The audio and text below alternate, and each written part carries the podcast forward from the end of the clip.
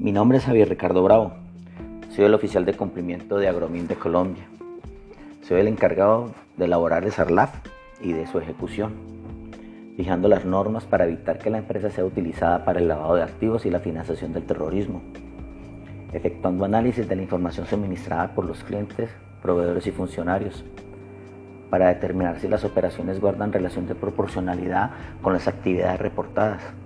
De igual forma, envío reportes de operaciones sospechosas e intentadas a la Unidad de Información y Análisis Financieros. Participo en el desarrollo de programas internos de capacitación de los funcionarios de Agromin.